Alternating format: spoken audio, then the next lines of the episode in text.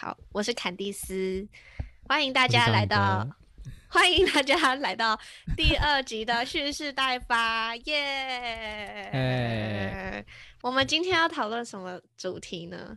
这一集要来讲解关于牛奶常听到一些小迷思，还有我们搜集来大家的问题。对，因为牛奶真的是一个让大家又爱又恨的饮品。我记得我小时候就是每天被逼着一天要喝一杯牛奶，因为这样子才能长高、长大，然后长壮。但结果因为我自己驼背，所以也没有长高。这样，那你呢，章鱼哥？你喜欢喝牛奶吗？我其实蛮喜欢喝牛奶的，那我小时候也是被逼着说，就每天早上一杯牛奶。然后其实到现在，可能没有每天啦，大概什么三天里面有一天会早餐配着牛奶来吃。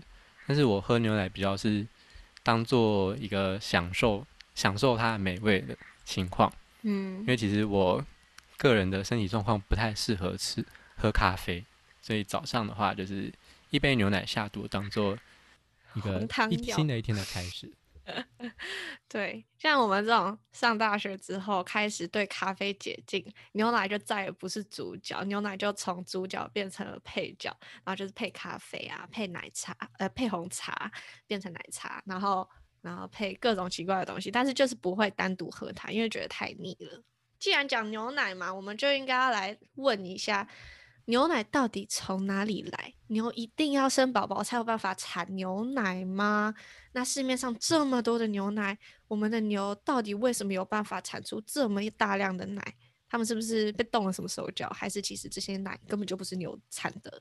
哎，牛奶从哪里来哦？那理所当然嘛，牛奶当然是母牛要产给小牛喝的。那牛一定要生宝宝才可以产奶吗？的确，不然它没有产产下小牛的话，它牛奶分泌要过来，哎，分泌出来要干嘛？又没人喝，除了我们。对，所以的确母牛是需要经过怀孕、配种、怀孕，然后分娩之后才会开始产奶。那从分娩之后，大概会产连续产一百八十天的牛奶。呃，有人会担心说什么？为什么会有这么多牛奶？小牛喝一喝不就喝光了？那其实，首先小牛并不需要喝那么多的奶奶，它就已经可以长大了。第二个是小牛从出生到它离乳，其实只到四个礼拜的时间，那最这样子也就二十八天、三十天而已，所以我们还有非常多的时间可以从母牛那边获取这个我们重要的食物的来源。那还有一些人会想说，牛奶是给小牛喝的，人不能喝，这件事情是真的吗？这件事情呢，半对半错。牛奶的确是给小牛喝的，没错。我刚才也说小人，小人 牛奶是给小牛喝的，没错。但是呢，牛奶也是给人喝的。之前我们在上课的时候，记得有一个老师他就说，世界上只有两种最纯粹的食物。什么是纯粹的食物呢？就是它产出来就是要给人当做食物饮用的，或是吃的。那这两种食物是什么呢？就是牛奶跟蜂蜜。因为其他的所有食物产出来是有它的目的性的，比如说苹果，它是个果实，它产出来的目的是要让果树可以繁衍它的后代。牛肉生长出来是牛的肉，并不是给我们拿来当食物，只是因为我们发现，诶，它很好吃，诶，所以我们就把它杀了，然后拿来吃。这样，那小牛的需求其实一个乳房泌乳的牛奶量就已经很足够了，那其他三个乳房的乳它还是要挤出来啊。那如果丢掉的话就很浪费。那刚好其实人是有呃蛋白质跟钙质的需求的，所以如果我们把这三个乳房的乳集结起来，然后给人喝的话，其实就有一举两得的功效。另外，小牛的话，它最需要喝牛奶的时间点是在一出生，因为出生之后，妈妈分泌的奶叫做初乳，它里面有很多的免疫球蛋白。刚出生的二十四小时内，小牛的小肠的肠壁膜还没有完全的密合，所以如果它喝很多的初乳进去的话，这些免疫球蛋白就有机会穿过这些肠壁膜，然后进入到小牛的血液里面，给它抗体。这样子的牛奶其实不适合人类喝，因为它的免疫球蛋白过多，所以在呃品质上面会不稳定。那是到第八天之后，母牛产生出来的牛乳才会是成分比较稳定，然后比较适合给人饮用的这样子。那这个时候也是小牛开始吃较草料的时候，就是它开始可以一边吃一些比较是固体的东西，然后一边配着牛奶喝这样子。牛奶是给小牛喝的，但也是可以给人喝的哦。好。下一个问题，既然有乳糖不耐症这件事情，那是不是就证明了牛奶是给小牛喝的，不是给人喝的呢？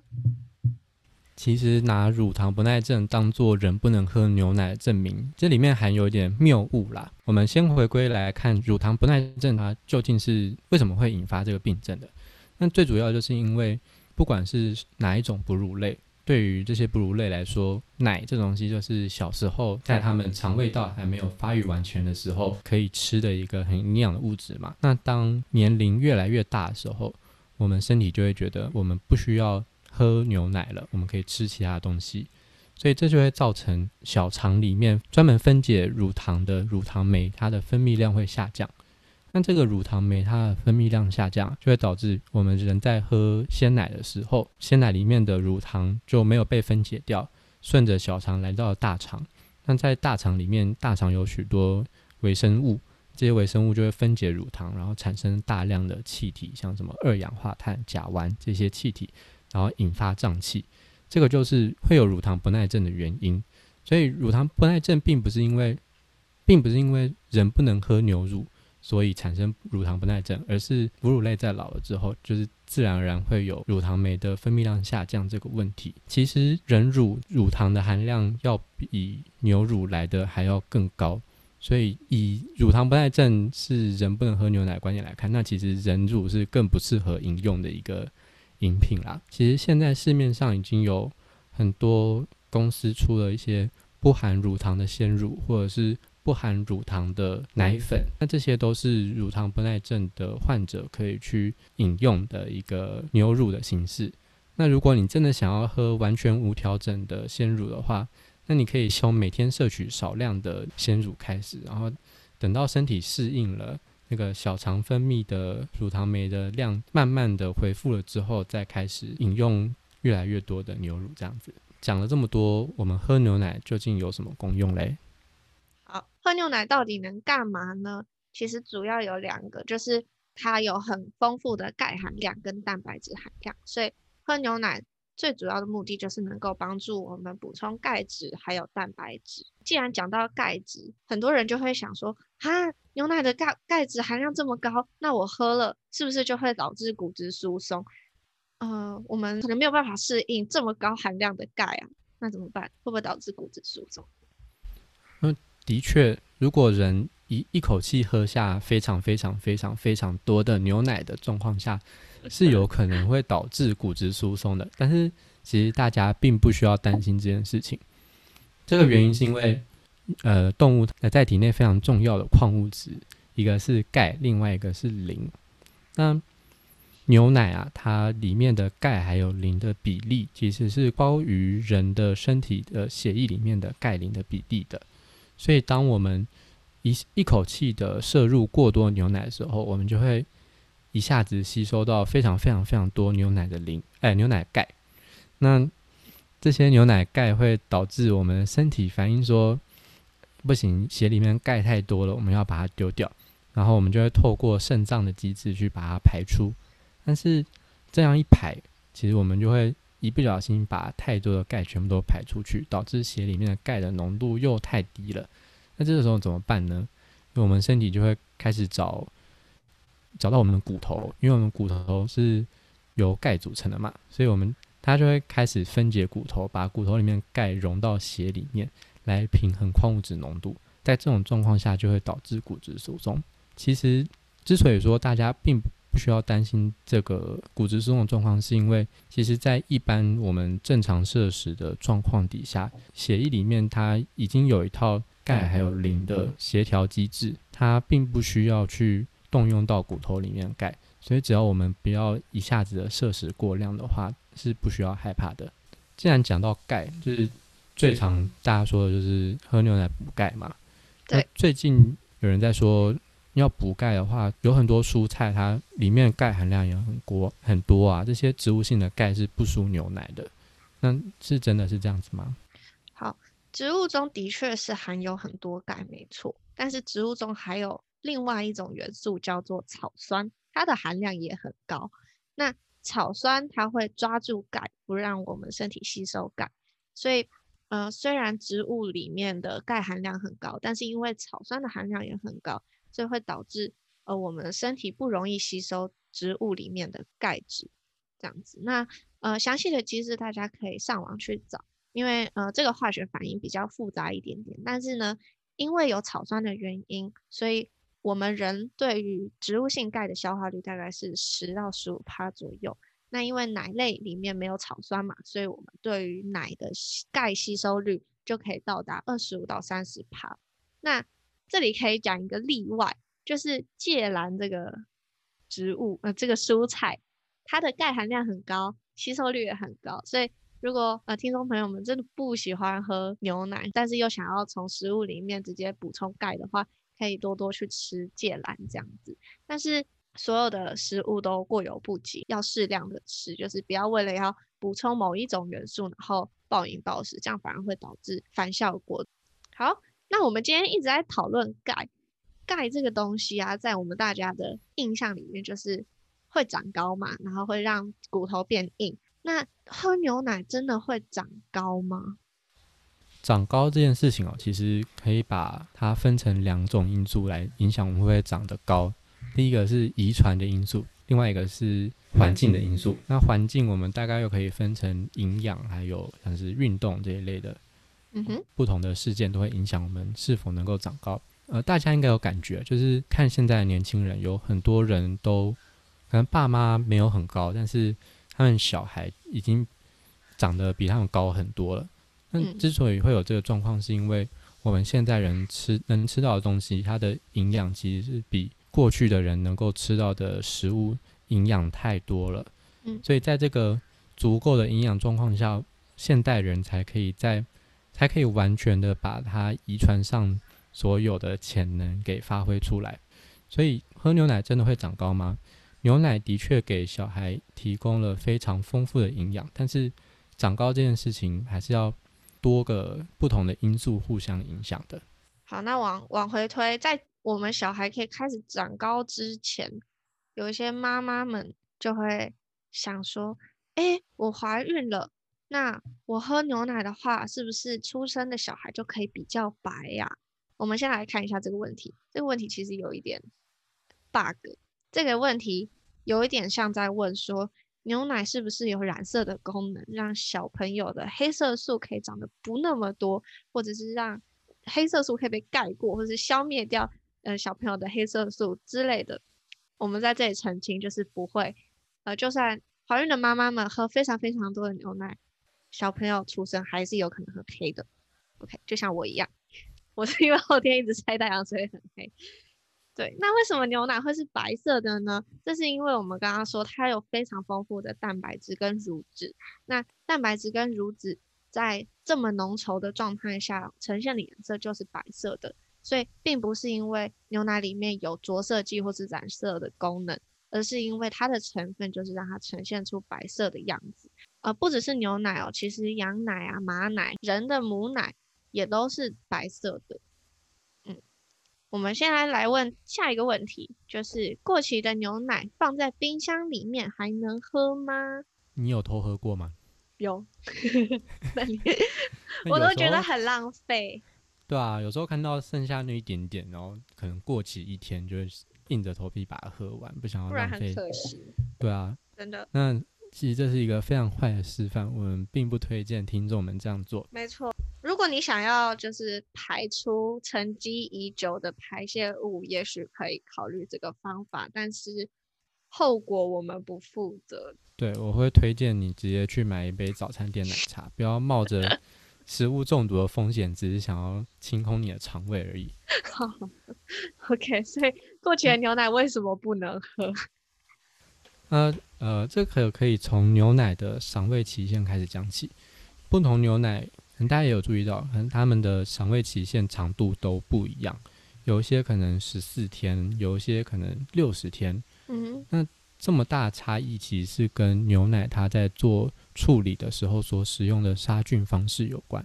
不管是哪一种杀菌，那个牛奶你只要一打开它，我们环环境里面的一些杂七杂八细菌就会掉进我们的鲜奶里面。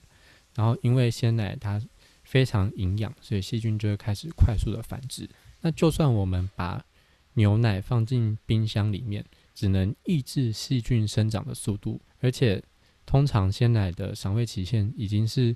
考量我们把鲜奶放在冰箱储存来计算的，有些人会觉得说，那如果我今天这瓶鲜奶买回家，我没有把它打开来，就这样子放在冰箱里面让它过赏味期限，那它还可以喝吗？这样子照理来说不会有杂菌掉到里面呢？其实也是不建议，因为刚才讲到啊，鲜奶它杀菌，杀菌跟灭菌是不一样的。杀菌它是把嗯食物还有容器里面的细菌杀个可能百分之八九十，而灭菌是把整个容器里面的细菌一个不漏的全部都杀掉。所以在呃仅仅是杀菌的状况下，我们的包装里面其实还是会有一些细菌可以在里面繁殖，所以是不建议大家饮用的。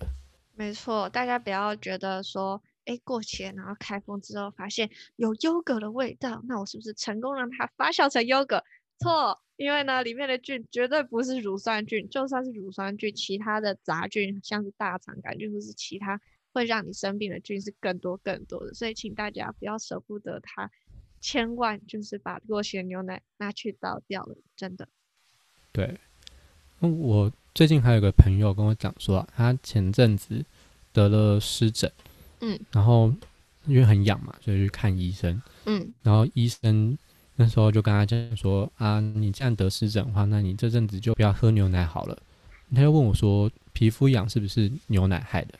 其实这个跟牛奶里面含有丰富的蛋白质有一些些的关系，因为牛奶是牛造的嘛。那牛产生的蛋白质并不是全部都是人能够吸收或是接受的蛋白质。那当我们的体质没有办法接受这些蛋白质的时候，它就很有可能成为过敏源。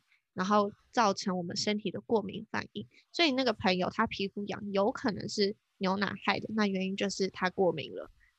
那除了皮肤痒以外，这些过敏源有可能会造成红肿啊，或者是长痘痘啊，或者是其他的过敏现象。如果我们讲到痘痘这件事情，喝牛奶长痘痘，这是个因果关系吗？其实这是出自一篇二零一八年的研究，那些学者们就。回顾了过往在皮肤科上面的一些数据，然后重新对这些数据做了整合，还有统计之后，发现喝牛奶的人的确是比较有可能长痘痘，但是目前并没有一个详细的原因说明说为什么喝牛奶会长痘痘。呃，常听到的讲法有三种，第一个就是过敏，那的确牛奶有可能会产生皮肤过敏，这没什么问题。第二个可能是牛奶它的乳脂量。含量太高，导致人吸收了之后，嗯，毛孔会堵塞。那其实这个说法是有点问题的。以全脂鲜乳来讲，一杯鲜奶的乳脂量大约百分之三点五，其实随便找一块红肉或者是鱼肉，都直接超过百分之三点五这个数字。所以我们平常摄取的食物已经有很很大量脂肪了。那另外一种说法就比较深奥一点，过往的研究指出。喝鲜奶会引起人分泌大量的胰岛素，那这件事情可能违反了大部分人直觉哈，因为大家比较常听到胰岛素会大量分泌的状况，可能是我们吃了一些高 GI 的食物，像什么白米饭或是面包这一类含有大量淀粉的食物。其实，呃，牛乳里面是不包含淀粉，没错。但是牛奶的确会引起人类产生更多的胰岛素，那这个详细的机制也是尚未被解明。在这种状况下，就有些学者猜测，可能是牛奶刺激分泌的这些胰岛素去扰乱了其他内泌素的分泌，进而导致人会开始长痘痘。哦那以上我们今天回答了十一个大家平常会出现的小迷思或者是疑问，希望有认真的回答到大家的问题。对，那如果有更多其他的问题的话，也欢迎直接密我们的 IG 或者是在下方留言。我们下个礼拜呢会进入到再下一个动物，就是过去吵得有点轰轰烈烈的莱克多巴胺。没错，自自从上个月疫情爆发之后，大家好像都没有听到什么莱克多巴胺的新闻了哈。对，所以我们就要趁着哎，好像有点平息的时候，回温一下这个议题，然后顺便用动科的角度来看看，哎，莱克多巴胺到底是怎么一回事？因为大家接收到的可能比较是从医生的角度或者是营养师的角度来看待莱克多巴胺。那动科还有畜产界怎么样在使用多莱克多巴胺，或者是莱克多巴胺对于我们在养动物上面是呃什么样子的角色来进行琢磨？嗯，好，那我们就下一期再见喽，拜拜，拜拜。